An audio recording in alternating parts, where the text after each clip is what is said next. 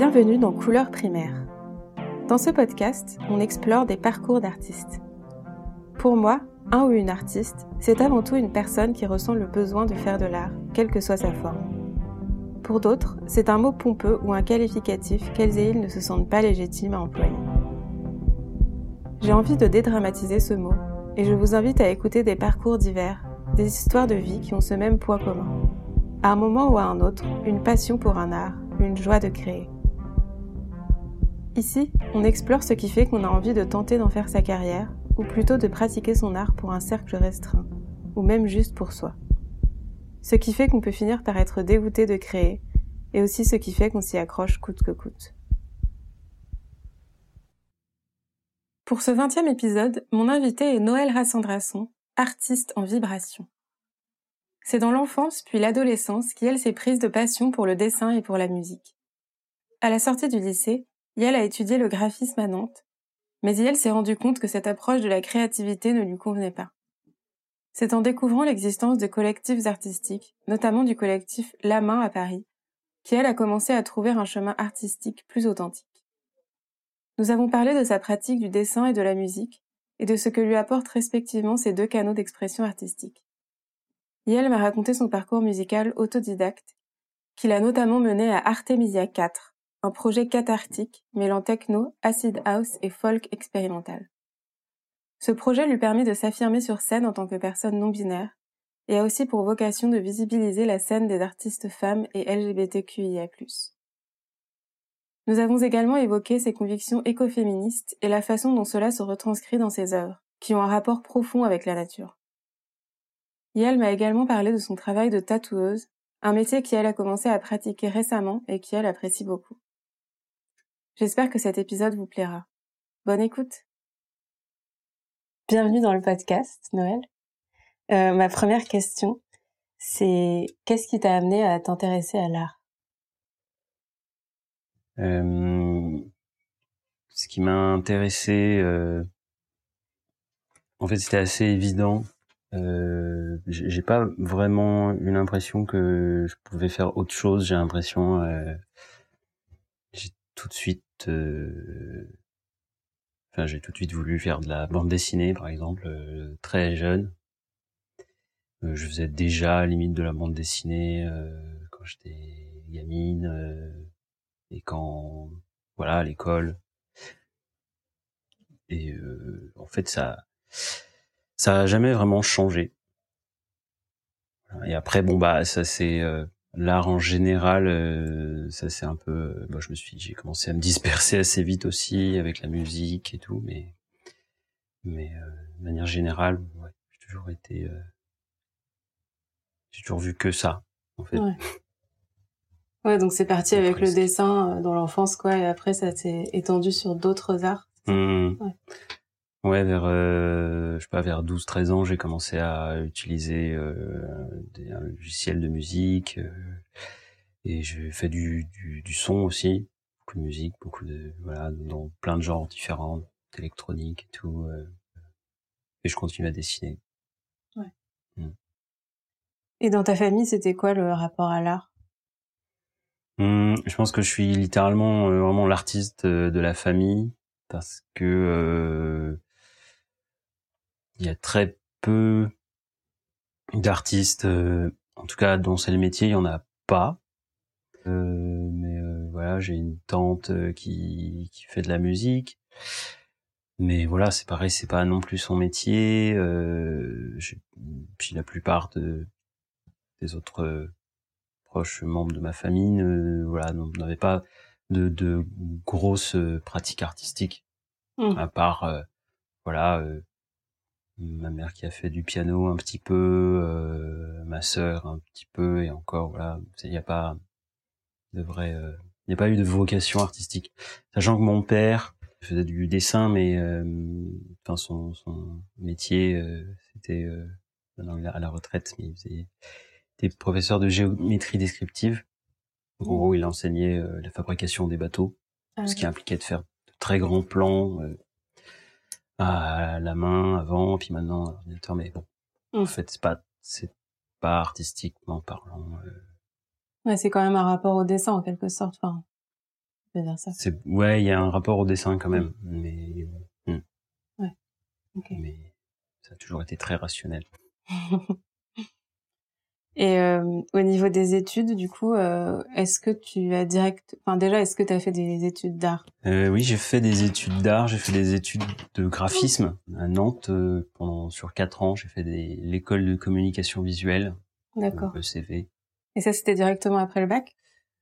Ouais, ouais, ouais, ouais. J'aurais voulu intégrer d'autres écoles, genre les, les grandes écoles euh, de, de, de, Paris, genre Olivier de Serres, Estienne, mmh. mais vu que j'ai pas eu vraiment les euh, de moyens euh, là où j'étais de, de, de, faire, de préparer les concours, euh, voilà, j'ai dû m'orienter vers une autre école privée plus voilà plus chère, etc. Mais voilà, j'ai eu des, des, aides financières de la famille entre autres. Mmh. Et ça, tu l'as connu comment? Enfin, comment t'as pu t'orienter en fait du lycée à l'école, tu vois? Comment t'as eu les infos? Mmh. En fait, j'étais toujours dans cette euh, j'étais toujours dans cette euh, problématique de comment je peux m'en sortir euh, artistiquement, enfin avec mon mon goût pour mon envie pour le dessin, mais en pouvant vivre. Et mmh. donc l'idée, bah, c'était de trouver un moyen, je, comme comme beaucoup de, de, de graphistes, je pense on trouve un moyen de, de lier euh, artistique, créatif et euh, on va dire un métier qui, qui entre guillemets permet euh, plus de, de, de, vivre quoi. Sachant que bon, par la suite, je me suis rendu compte que c'était pas du tout ce que je voulais faire de toute façon. Mais ouais. Et donc du coup, t'as quand même fini cette école. Enfin, t'as fait les, toutes les années et tout. Mmh. Et ça s'est passé comment ces études? Ben au début, euh, ça m'a bien plu, notamment pour la avec la prépa qui permettait quand même de euh, bah, de toucher à, toutes les techniques. Parce que c'est l'idée de la prépa, c'est que ça te donne des bases de dessin pour savoir euh, voilà maîtriser les couleurs, les différentes matières, les, les la peinture. Euh. Et ça, ça m'a bien ça m'a bien aidé à par, par la suite, je pense. Mais mais au fur et à mesure, en fait, euh, c'était pas euh, mon rapport au, graphisme était déjà presque étiolé. Mon rapport au monde du graphisme, au monde de la publicité, de la communication, c'était pas. Je sentais qu'il y avait quelque chose qui allait pas trop déjà, et euh, je crois que là où j'ai pu me retrouver un peu plus, c'est c'est le rapport au, au, concept qui a une énorme part en fait dans le graphisme. Et en fait, outre le dessin euh, que je continuais euh, bah, je continuais dans les marges en fait euh, parce qu'on sait plus vraiment ça qu'on me demandait de faire mhm. je, je m'intéressais beaucoup plus à bah, finalement au, au, au, concept et au, à même à l'art conceptuel à l'art contemporain mais mais toujours avec l'idée de de d'y trouver quelque chose d'intelligent ou de drôle mais ça je crois que ça a été un fil conducteur plus plus profondément ancré que l'idée du graphisme tout court. Ouais, ouais, ouais. Ouais, une sorte de, de signification en quelque sorte derrière ton, ton art, quoi, on peut dire ça, tu penses? Mmh, Ouais, je crois que c'est pas des choses qui m'ont fondamentalement euh, guidé euh, mmh de, de faire de l'art euh, conceptuel ou, ou, quoi, mais euh, mais ça m'a toujours intéressé à partir du moment où j'ai compris la, la, la force de, de, de, du, du, concept et la, la, force des idées de de mettre ça dans ce que je faisais même au niveau du dessin au niveau de même de la musique et tout en fait de mmh. toujours trouver un sens ouais ouais mmh. et donc après ces études de graphisme est-ce que tu as continué d'autres études ou bien tu as directement essayé de travailler? Ben j'ai fait, je sais pas si ça vaut vraiment le coup d'en parler, mais j'ai juste fait une année en fait euh, en plus en alternance de mhm. web design parce qu'en parce que je me suis rendu compte qu'en fait euh, il y avait pas trop de, j'arrivais pas à trouver de, de, de boulot euh, dans le graphisme euh, à proprement parler euh, print comme on dit, enfin tout ce qui est impression, brochure, flyer, etc. Mhm. Et c'était à l'époque de l'essor total de, de, tout ce qui se passe au niveau numérique. Du coup, je me suis dit tiens, je vais m'ajouter une corde à mon arc.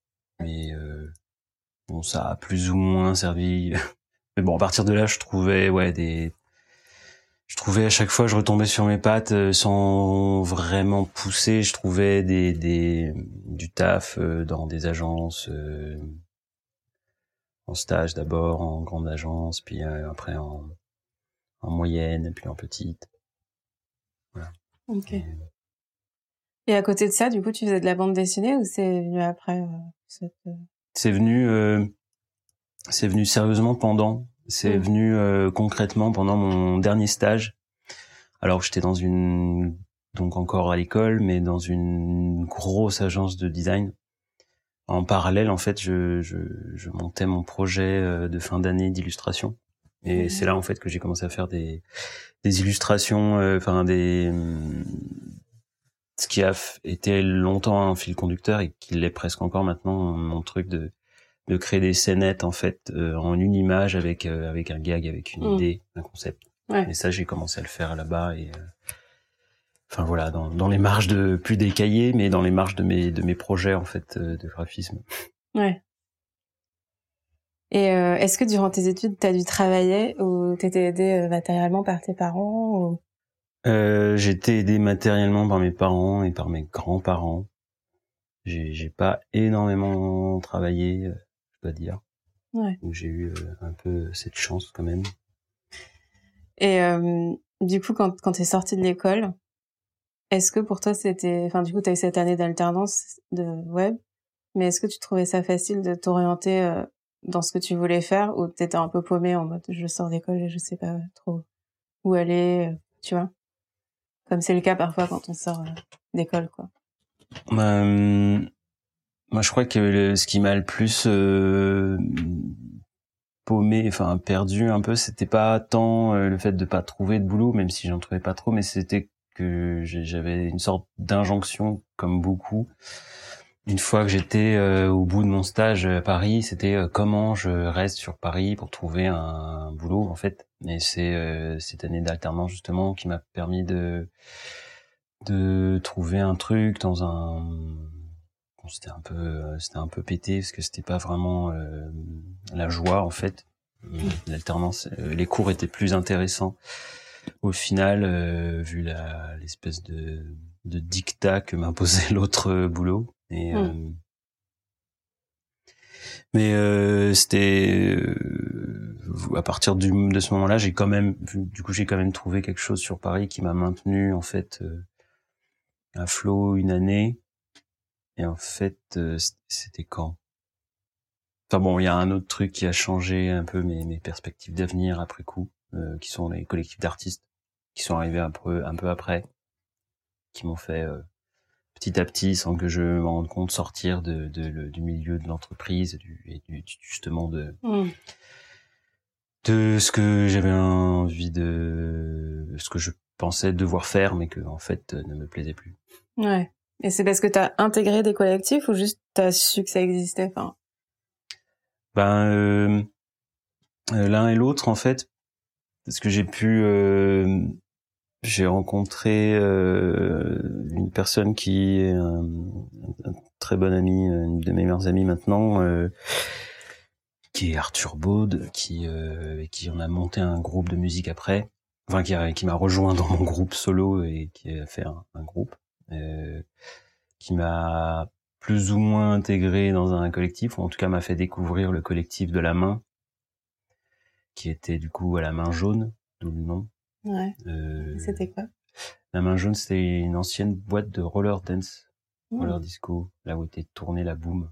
Ah, ok. Et, euh, et du coup, euh, pendant trois ans, euh, j'étais là-bas entre entre ce lieu, cet espace incroyable, euh, cette piste de roller de 1700 mètres carrés et, euh, et mon boulot et, euh, et bon, je découvrais en même temps voilà tout, tout ce milieu, sachant que bah, on parlait, je continuais à dessiner, mais je découvrais aussi le monde de l'alternative, du spectacle vivant, de l'émulation aussi artistique.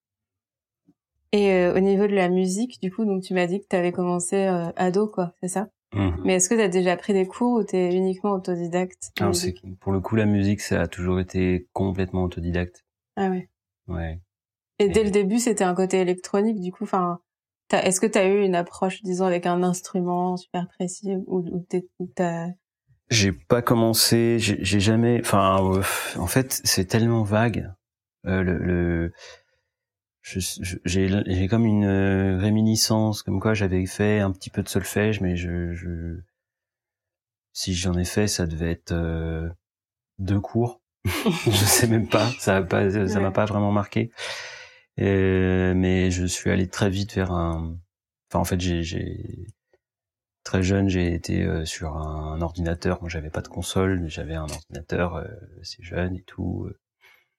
Et en fait, j'ai commencé à m'enfermer. Et puis très tard, la nuit, assez assez jeune, j'ai commencé à, à, composer, à composer. Donc ouais, c'était musique électronique, instrumentale de, de rap. c'était trip-hop, euh, vraiment plein de choses, même indus, plein de choses. Et ça, du coup, tu as toujours continué, euh, même pendant tes études de graphisme et tout, tu continues à faire de la musique?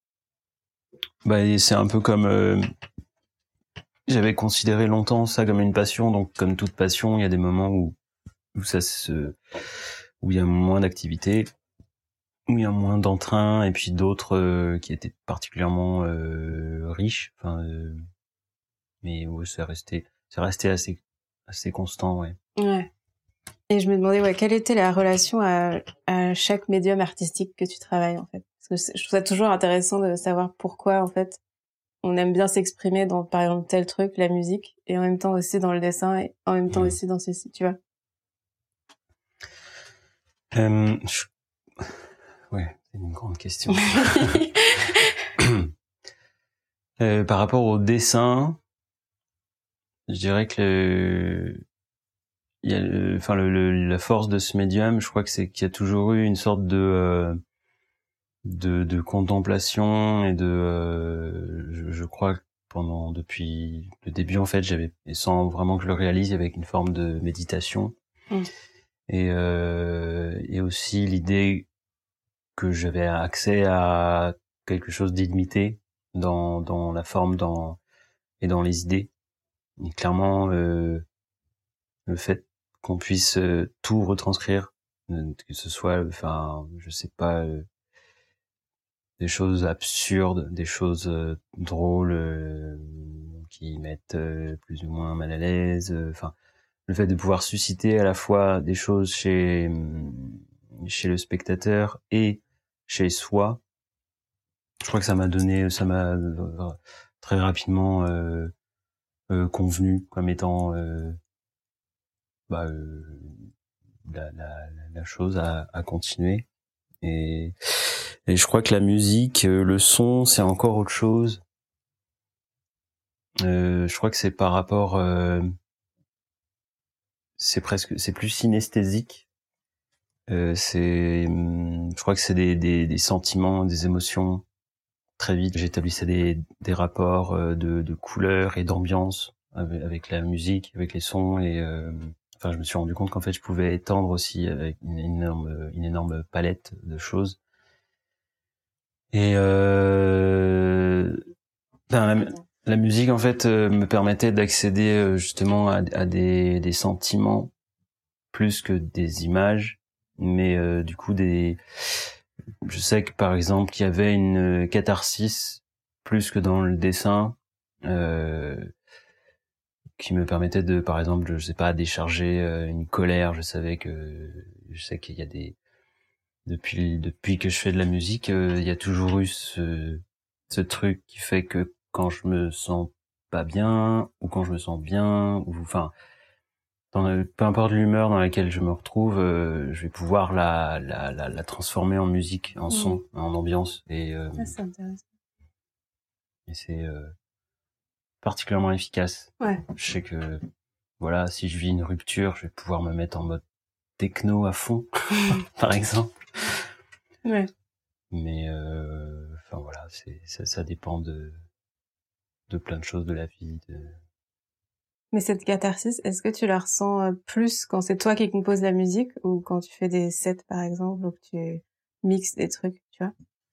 Bah, Les sets et les, les mix, euh, c'est arrivé que très récemment ah, dans, parcours musical. D'accord.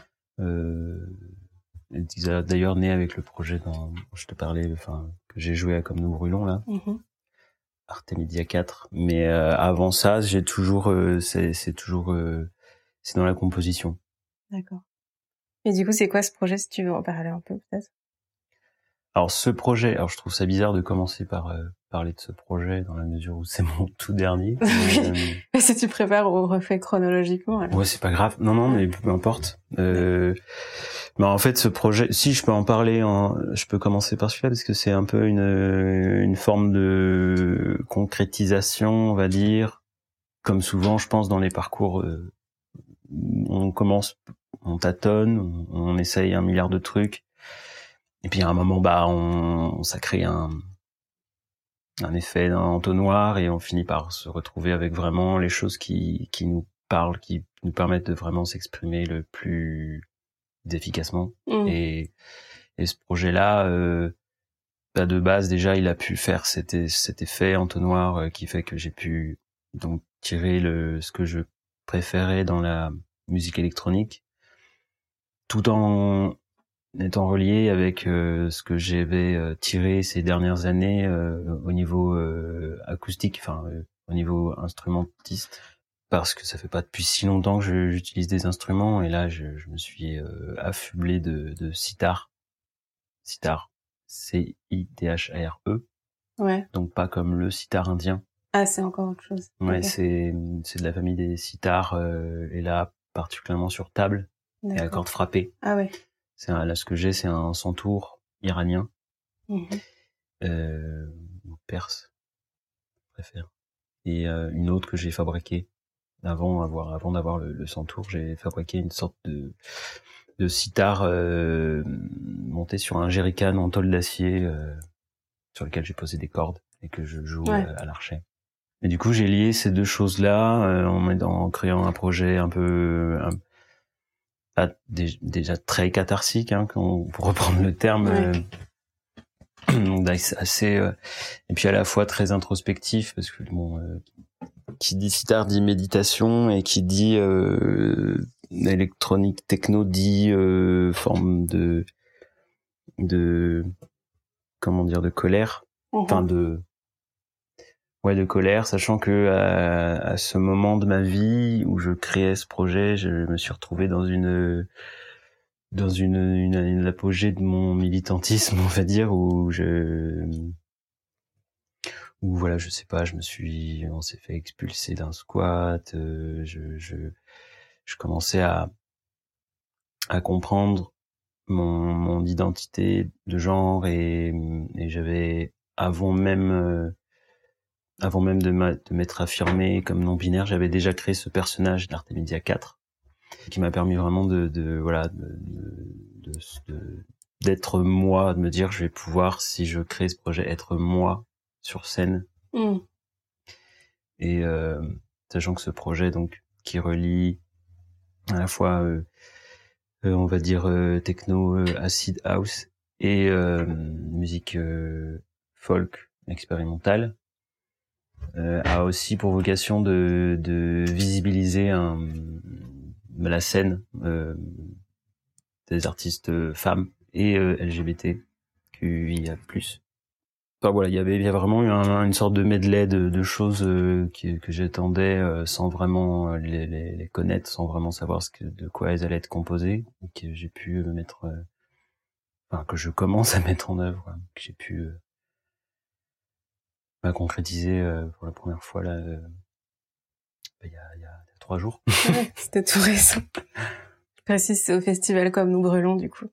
Au cas où des gens t'auraient vu peut-être qui écouteront. Ah oui, c'est là où c'était compliqué de, de commencer par ce projet. C'est que vraiment, comme je disais, ça a réuni plein de choses que... Ouais. Bah du coup, est-ce que tu veux parler de ces choses ou tu penses qu'on a... Si tu veux que je parle, je peux parler de musique, ouais.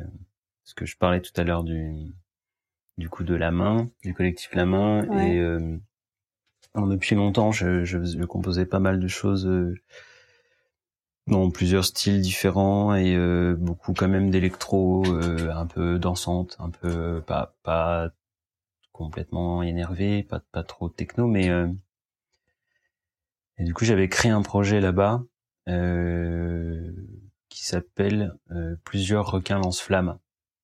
Ouais. C'est pas, c'est pas banal. du coup, euh, un truc complètement euh, farfelu, voire euh, baroque, où je où je me costumais avec un masque de requin énorme, en papier mâché, puis par la suite en même en silicone et tout, grâce aux, aux compétences de personnes de mon collectif. Et euh, j'avais même une structure que je posais sur mes épaules avec deux autres requins, mais fictifs, qui se baladaient avec moi et deux faux écrans. Et j'étais avec mon ordinateur et tout. Enfin, j'avais créé une sorte de euh, comment dire de masque plus plus pour performer.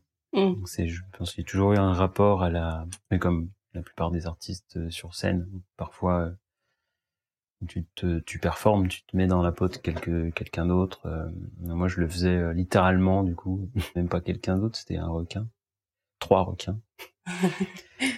et euh, donc, mon ami Arthur qui m'avait fait découvrir la main et a, intégré le projet en tant que VJ. Et donc, on a, on a, on était que deux requins sur scène, mais moi, je faisais la musique et il faisait l'image. Et et je devrais pas en parler au conditionnel parce que c'est pas c'est pas un projet mort. C'est juste que c'est juste qu'il est parti à Lyon et euh, enfin voilà on, on, a un peu on a, on a, chacun notre truc de notre côté. Mais ça c'était un de mes projets sachant qu'avant d'arriver à, à plusieurs requins flamme je, je suis passé par au moins quatre trois quatre pseudonymes avec quatre cinq peut-être même avec à chaque fois des des projets enfin des, des styles différents euh, ce que j'avais fait aussi euh, de l'ambient un peu, euh, enfin, ouais, très atmosphérique avec des, des du field recording, Mm. beaucoup d'enregistrements en prise extérieure. Euh, je faisais beaucoup de, je faisais des instrumentaux de rap aussi du coup, mais enfin ce qu'on appelle l'abstract hip-hop, donc c'était pas vraiment des instrumentaux parce qu'il y a rien, personne ne posait dessus, mais c'était vraiment euh, comme un, comme du trip hop en fait, mais euh, sans voix. Euh, et après plusieurs calences flammes, en fait, euh, j'ai commencé à, en fait, le truc qui m'embêtait dans la plupart de mes projets, c'est que j'étais toujours très dépendante de euh, l'outil informatique. Et Ouais. euh, et il y a quelque chose qui me, enfin voilà, essayé de m'en extirper de plus en plus. Et déjà le fait d'avoir créé des requins, d'avoir un jeu scénique, me permettait de de surpasser ça ou surmonter, je sais pas, me supporter même. Mais du coup, euh, je me suis demandé euh, qu'est-ce que je pouvais euh, trouver pour me pour être plus satisfaite de ma présence scénique et, et, et même de, de, de- pour euh, plus être en phase avec euh, un instrument. Je me demandais quel instrument. Sachant que j'avais jamais vraiment joué de, j'avais jamais appris de jouer d'un instrument. Et euh, bah en fait, c'est un peu via mon collectif où dans lequel on avait un petit espace avec un piano droit je me suis posé pendant un an ou deux et sans arrêt j'ai joué. Et c'est euh, et donc c'était il y a pas si longtemps, c'était il y a il y a six ans à peu près, six sept ans que j'ai j'ai commencé à, à, à, trouver des mécanismes et à m'y retrouver sur un, sur un- les pianos, sur le clavier et à et à jouer, improviser. Et puis je me suis dit euh, ouais, bon, le problème c'est que je vais pas pouvoir me trimballer un piano droit euh, pour Ouais, faire de la scène quoi. Et euh, enfin voilà, il y a un clavier euh, me satisfaisait pas trop. Du coup, je m'intéressais à ce moment-là aux instruments à cordes. Mm. Et euh, je me suis notamment intéressé euh, au vielle-à-roue. Je connais pas ça. La vielle-à-roue, c'est euh, en gros c'est euh, la sœur du violon, mais Ouais. qui euh, qui en fait à, à la place de, de l'archet euh, va avoir une roue à l'intérieur de la caisse. Et euh, par un mécanisme euh, la roue va être tournée par une manivelle et les cordes vont être pincées donc sur la roue par un petit clavier.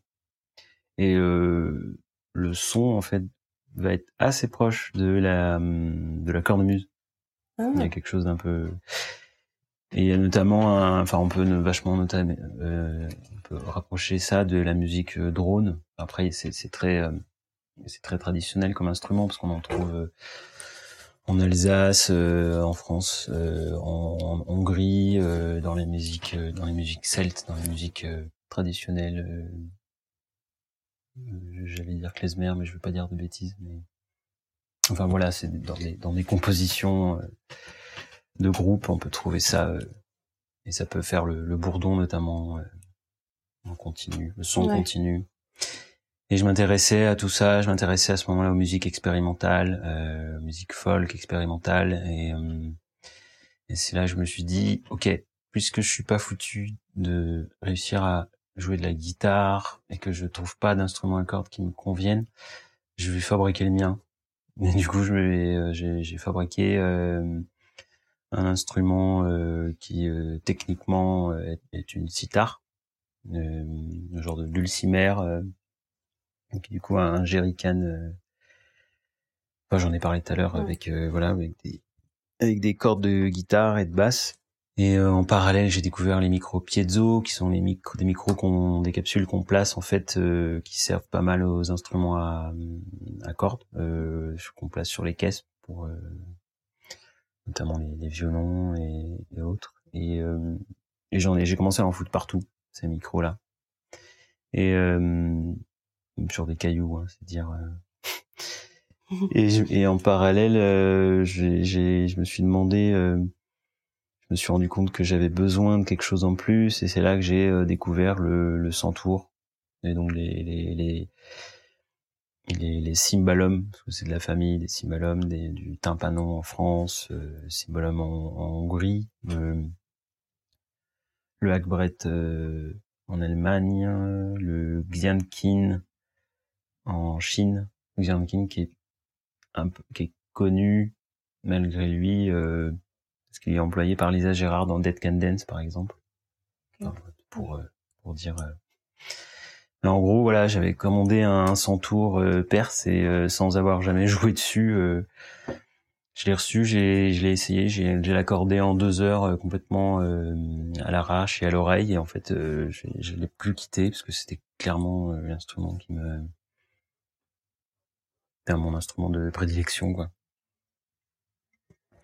Et puis bah là, bah, pendant pendant cinq ans, j'ai essayé plein de choses. Euh.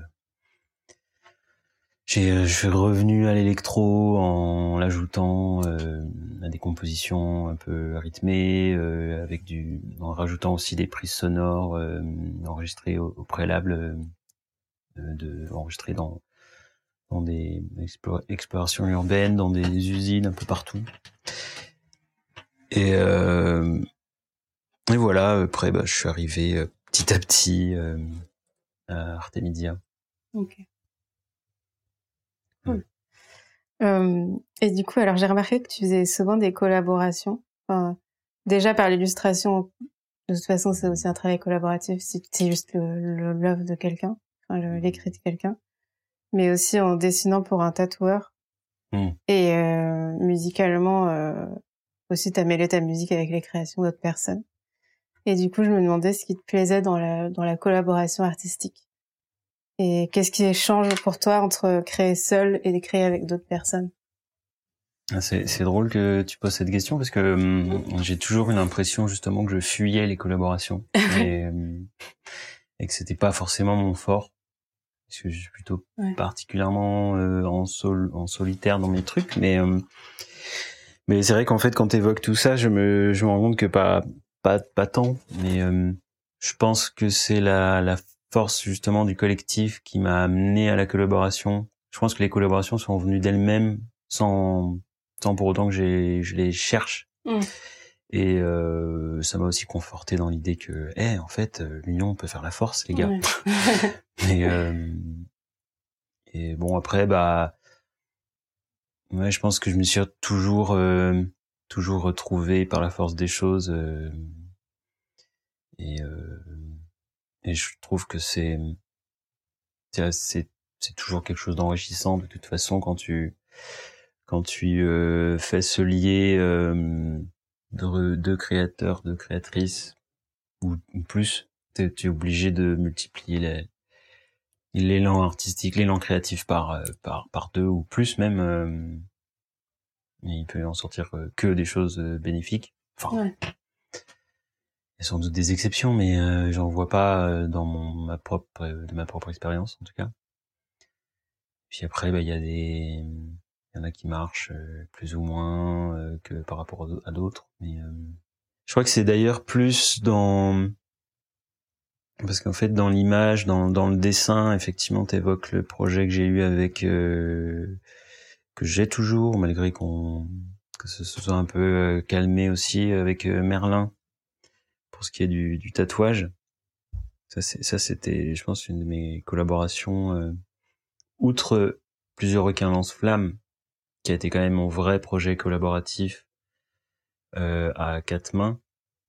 Euh, il y a eu le projet aussi avec Merlin, donc des chimères, qui n'est pas que un duo, mais aussi un un trio, parce qu'à chaque fois, en fait, on se retrouve, on confronte euh, la, la, personne qui va se faire tatouer et qui va être dans la collaboration avec nous de toute façon. Ouais, ouais. Limite, on va être ses collaboratrices. Ouais. Et, euh, après, les collaborations, j'ai l'impression que le plus souvent, elles sont vraiment faites d'elles-mêmes et euh, et quand tu évoques le fait que je je posais des des sons sur des créations c'est un peu, je sais pas, dans la dans dans, dans la dynamique d'un spectacle par exemple qu'on crée en collectif. Ça se fait ça se fait un, un peu comme ça où tu vas euh, t'as un artiste ou une artiste qui par exemple euh, danse va demander va chercher en fait quelqu'un pour lui pour faire euh, créer une, une, une ambiance euh, sonore et bon bah quand t'es la seule personne à ce moment-là qui fait ça Mm. ou euh, qui, enfin c'est, je sais pas, c'est comme dans dans une famille, euh, on sait qu'un tel bricole, on va pas demander dans, à une autre famille. Euh, enfin, j'ai l'impression que ça se fait un peu comme ça. Et par la force des choses, je suis, j'en suis arrivé à faire la plupart des des bandes son, des spectacles de la main. C'est drôle parce qu'en fait, c'est un peu, bah, c'est comme beaucoup d'autres trucs, c'est par la force des choses. Ah, c'est marrant. Bah, c'est l'émulation. Sinon, alors, est-ce que tu vis de ton art et comment tu vis ton statut d'artiste? Enfin, En gros, comment est-ce que tu vis ton statut d'artiste en général, indépendamment du fait que tu gagnes de l'argent, mais aussi au sein de la société, tu vois? Enfin, genre, comment tu vis le fait d'être artiste? Euh... Alors, est-ce que je vis de mon art? Euh... Je pense que je peux dire euh, oui. Euh, je en fait, il vaut mieux que je corrige et que je dise euh, je vis de mes arts parce que j'ai jamais été foutu de vivre d'une seule euh, et même activité artistique. Euh, la bande dessinée, euh, laisse tomber. J'essaye maintenant de, de, de, changer, euh, rectifier le tir en, en, en me passant de, de des maisons d'édition et en faisant tout moi-même parce que j'ai remarqué que comme la plupart des, de mes activités, euh, enfin, on n'est jamais mieux servi que par soi-même et en, et en sortant du, du, système et des, des contraintes. Euh, si, si tu peux te passer euh, ben de l'éditeur, du diffuseur, de la librairie, de la, de la distribution, ben tu gagnes déjà beaucoup plus facilement, même si tu galères plus, mais en plus t'en tireras plus de gratification. Donc en fait, pour moi. Il n'y a pas à sourcier, c'est euh, vraiment euh, c'est enfin un schéma qui me convient plus. Euh, musicalement, j'ai jamais j'ai jamais euh, voulu, j'ai jamais espéré vivre de mon art, même si bon euh, je, je, pourrais tendre à vouloir le faire. Après, euh, là, avec euh, tout ce qui s'est passé ces derniers temps, avec les confinements et tout, vu que j'ai pas eu, j'avais pas la volonté de de vivre déjà de base. Alors si en plus, enfin de de, de vivre, de vivre la musique. si si, j'ai toujours voulu vivre, mais ouais, c'était pas ça, ça va peut-être sans doute revenir, surtout peut-être avec mon projet d'art media, mais je suis même pas sûr. Enfin, je sais que j'ai de nouveau envie de faire de la musique et de, de, de, de, clairement euh, pousser les choses, les projets, mais je ne sais pas si je vais un jour avoir euh, une réelle volonté de, de que ce soit euh, financièrement intéressant. Je sais pas. Et puis après, ben, en fait, là où je commence à m'en sortir, Euh, sachant que avant ça, je m'en sortais avec euh, les, les, bizarrement avec les, les, le design sonore. Notamment, j'ai fait du design sonore pour des escape games, ah. euh, un peu lié à, à, mes collectifs aussi, euh, à la main. Euh. Et, et, en fait, ces derniers temps, c'est presque plus le tatouage qui me conforte dans l'idée que, hey, finalement, je peux trouver quelque chose qui à la fois me plaît et qui me rémunère à sa juste valeur. Ah, tu veux dire genre dessiner pour des tatoueuses, tatoueurs ou Non, en tant que tatoueuse, moi. Mm. Mm. Et, ça, tu sais déjà le faire? Enfin, tu sais tatouer ou, c'est un truc que tu vas apprendre? Ah non, je suis déjà en train de vivre ma vie presque en tant que tatoueuse. Ah, ok. Et en fait, ça marche tellement bien que je t'en parle là, mm. mais tu savais même pas en fait que bah j'étais tatoueuse. Mais parce que même en bouche à oreille, ça suffit presque encore, euh, ah même si par la suite je vais euh, développer quelque chose d'un peu plus euh, officiel, mais mm. mais ça me conforte dans l'idée que c'est que je, je, je c'est intéressant. Mais, mm. Cool.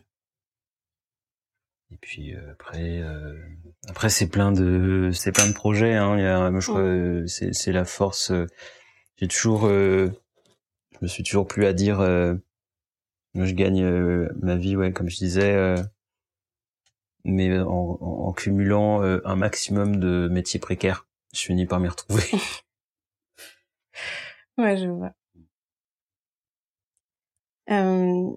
Alors ton travail il est souvent habité par la représentation de la nature et de la relation entre les humains et la nature enfin je trouve. Et par ailleurs tu te revendiques écoféministe et du coup, je me demandais si tu pourrais parler de l'écoféminisme. Enfin, déjà aussi dire ce que c'est pour les gens qui connaissent pas. Et euh, aussi de la façon dont ça se manifeste dans ton travail artistique. Enfin, si tu considères qu'il y a un lien euh, fort. Alors, l'écoféminisme. Bonjour. c'est euh, alors ça n'est pas bêtement le la relation entre l'écologie et le féminisme c'est euh, surtout le fait de dire que bêtement, en fait, enfin bêtement ou euh, violemment, les, en fait la femme ou en tout cas les, les oppressés, les minorités oppressées subissent euh, en fait de l'homme euh, les, les, le même type d'oppression, le même type en tout cas de domination, le même rapport de domination que la nature le subit euh, vis-à-vis de l'homme, mais avec un grand H. Mm. Et euh, en fait, l'écoféminisme, ça vit à, à trouver en fait là où euh, on peut retrouver une reconnexion à la nature qui se passe en fait de tous ces rapports de domination. Et ça, ça passe par énormément de choses. Ça passe par la décolonisation au sens au sens large en retour euh, aux, aux, méthodes traditionnelles euh, et spirituelles aussi, euh, sachant qu'il y a plusieurs écoféminismes. Donc c'est un peu, c'est vraiment une notion très vaste. C'est une notion techniquement récente dans les termes, parce qu'avant, bon, l'écoféminisme, ça a toujours, ça a très longtemps, depuis très longtemps existé, mais ça n'a pas été revendiqué comme tel. C'est arrivé, le terme est arrivé dans les années 70 je vais pas faire un historique de l'écoféminisme, hein, euh, je crois pas que c'est le propos, mais euh, du coup, moi, c'est en tant que militante, euh, j'ai, je me suis retrouvé il y a, il y a pas si longtemps. C'est pour ça que je vais pas non plus euh, épiloguer trop sur le sujet, mais en tout cas, j'ai trouvé dans dans ce terme, dans dans cette dans la théorie écoféministe, beaucoup de choses que j'ai longtemps cherché. Euh, me disant euh, un peu euh, antispéciste depuis longtemps. Donc il y avait déjà des, il y a aussi, il y a, non, il y a énormément de liens entre antispécisme et écoféminisme. Et euh, et, euh, j'avais toujours un rapport à la nature, pour revenir du coup à l'artistique, euh, très fort, euh, dans la mesure où presque aussi dans une dimension animiste, en fait, je voyais toujours dans dans la nature des, choses qui, que je voyais comme mon égal. Et, et, ça n'allait même pas jusqu'au vivant, mais aussi euh, dans les pierres. que j'ai un gros travail, comme tu as pu le voir, autour des pierres. Et bon, il y a toujours voilà eu un rapport très fort pour moi et évident dans le fait de de mettre la nature sur le devant de la scène et de faire comprendre en fait que pour moi il n'y a pas plus l'être humain que la nature et que si je fais parler des pierres, bah en fait c'est parce que j'ai pas forcément envie d'entendre les êtres humains que je vois tout le temps ailleurs et qu'on entend tout le temps parler. Je trouve ça intéressant de de faire dire euh, les choses aussi euh, à d'autres à d'autres choses, à d'autres euh, éléments. Et, et, on va dire que mon rapprochement, si je si je veux, enfin c'est là que je pense se situe le, lien entre l'écoféminisme et, et, ce que je fais.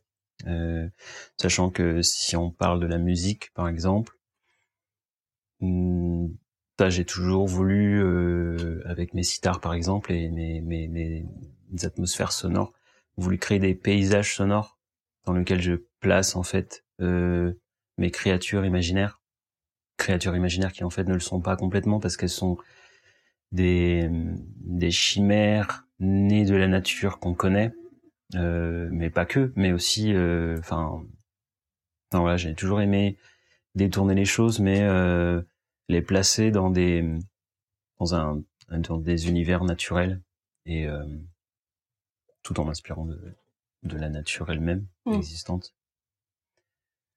Euh, je crois que j'essaye de très souvent faire une ode à la nature en fait, euh, des, des, hommages euh, plus ou moins subtils, parfois pas du tout subtils, mais enfin, je trouve ça euh, euh, nécessaire dans mon travail. Je pourrais pas m'en sortir si je pouvais pas à un moment ou l'autre euh, glisser quelque chose qui qui en sens euh, et qui euh, montre la l'importance de la nature.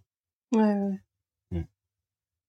C'est intéressant que tu aies découvert le terme écoféministe récemment parce que du coup moi j'avais l'impression que ça faisait super longtemps en regardant tu vois tous tes projets mm. passés. Bah parce qu'en fait ça, te correspond vraiment quoi. voilà, comme je disais, l'écoféminisme c'est un terme techniquement euh, récent. Mais en fait, euh, ça fait depuis très longtemps que euh, des, des, des, militantes et des militants œuvrent ben, sous, sous des aspects avec avec des des liens à, l'écoféminisme. Ouais. Ok. Euh, et du coup, euh, pour parler un peu de tes actualités, est-ce qu'en ce moment tu as des projets en cours et euh, est-ce que tu as aussi des expositions ou des publications à venir dans les prochains mois? Alors dans les prochains mois, euh, en fait, je vais, j'ai quand même deux choses qui restent très importantes pour moi dans leur leur concrétisation et leur finalisation. C'est ce projet du coup avec les, pierres parle et dont j'ai envie de, enfin dont j'ai prévu de faire un livre depuis quelques mois déjà, mais bon, euh, les confinements n'aidant pas, euh, j'ai dû repousser, repousser. Donc maintenant euh, c'est bien parce que entre temps j'ai pu avoir assez de matière pour pouvoir bah, vraiment avoir un bouquin, une œuvre finie quoi. Il restera qu'à imprimer, qu'à relier, qu'à faire tout le travail de, de maquettage et tout. Euh, donc ça c'est un c'est un de mes projets de, de fond. Et peut-être juste tu pourrais un peu le présenter pour que les personnes voient un peu ce que c'est le projet des pierres. Alors c'est un projet un peu euh, un peu comme les autres un peu un peu euh, farfelu euh, et dans sa création en fait il est il est né un peu via, enfin sur Internet, mais il est lié à une, sorte de d'appel à participation ouverte qui s'appelle Inktober. Et Inktober, en fait, bêtement, c'est c'est les des illustrateurs, illustratrices qui le souhaitent dans le monde entier, qui participent sur tout le mois d'octobre, donc tous tous les ans, euh, et œuvre à faire euh, à chaque fois une illustration par jour euh, sur à chaque fois un thème. une thématique par jour qui est plus ou moins décidée. des gens font leur propre thématique. Et en fait, moi, ma propre thématique, c'était tout simplement, j'ai renommé le truc Inkstone Burr et je n'ai fait que des pierres tout, tout le mois d'octobre. Mm. Chaque jour, en fait, je faisais un caillou qui parlait selon le même procédé que que mes euh, anciens travaux euh, d'illustration et de bande dessinée. J'ai fait à chaque fois, euh, voilà, des, je faisais, je fais parler des pierres. Et après, le truc, c'est que, bah, passé le mois d'octobre, j'ai continué et je me suis pas arrêté. Et j'en ai fait du coup 30, 40, 50 et maintenant je dois en avoir une centaine quasiment donc de quoi faire un livre. Et euh, bah, en parallèle de ça, j'ai commencé à tatouer euh, depuis à peine euh, décembre. Et j'ai tatoué du coup euh, une vingtaine de personnes, euh, un peu plus, et particulièrement des pierres. Mmh. je tatoue des, des, cailloux. Donc si vous souhaitez des tatouages de cailloux, je suis passé maître, maîtresse dans, dans cet art. Au Endpoke. Donc voilà, ça, ça reste un projet de fond aussi, mais euh, je dirais pas que c'est un projet artistique. C'est c'est c'est ce que je fais euh, artistiquement, euh, constamment le tatouage maintenant. Et puis ben après, voilà, dans mes concerts, dans mes projets, dans mes oui, alors lié à hum, mon dernier projet donc qui me tient très à cœur, c'est Artemisia 4 que j'ai présenté pour la première fois là, mais sous une forme très, euh, comment dire, succincte, on va dire, euh, à comme nous brûlons. Euh, parce que voilà, j'ai pas eu le temps de, de complètement préparer la chose, mais sous une forme plus, un peu plus affirmée, je représenterai ce projet-là au festival de la Sève, donc un festival écoféministe Mmh euh, organisé notamment par le collectif euh, Voix des Terres, que j'ai rencontré euh, enfin il y a pas si longtemps là. Et d'ailleurs, à l'occasion de ce festival, je présenterai un atelier ou une table ronde, enfin c'est pas encore complètement défini, autour de l'écologie queer. Et globalement, je pense de l'intersectionnalité dans l'écoféminisme, qui est un sujet qui me touche particulièrement. Bon, après ça, c'est particulièrement euh, militant, mais euh, j'ai toujours eu une petite expo euh, de mes cailloux visibles à la case d'Aliéfé à Vitry-sur-Seine, donc qui est notamment co-organisé par un de mes autres collectifs d'artistes qui est l'Asso Sobarjo.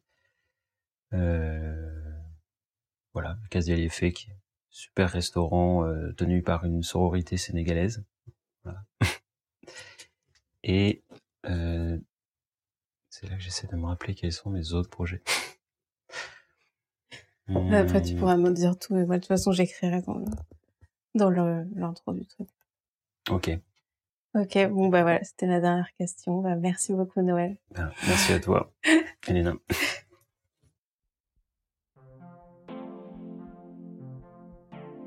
Et voilà, c'est la fin du podcast. Merci beaucoup à Noël d'avoir partagé son parcours avec nous. Mille merci à Podium Club pour la musique du générique. Vous pouvez retrouver Noël sur Instagram sous le pseudo Noël Rassandrason tout attaché ou sur son site internet www.noelrassandrason.com. Sa musique est disponible sur Bandcamp à l'adresse noelrassandrason.bandcamp.com et son projet Artemisia 4 est sur SoundCloud à l'adresse soundcloud.com slash Artemisia 4 avec le 4 en chiffre romain elle sera présente en tant qu'intervenante au festival écoféministe La Sève du 23 au 25 juillet 2021 dans le Loir-et-Cher. Ses œuvres sont visibles en ce moment à la case d'Aliéfé à Vitry-sur-Seine en Ile-de-France. Si vous avez apprécié ce podcast, n'hésitez pas à en parler autour de vous, à le partager et à lui mettre une pluie d'étoiles. Cela aide beaucoup à le faire connaître et votre soutien est précieux. Vous pouvez écouter tous les épisodes sur SoundCloud, Deezer, Spotify, Apple Podcast et Podcast Addict et suivre nos actualités sur Instagram et Facebook. À bientôt!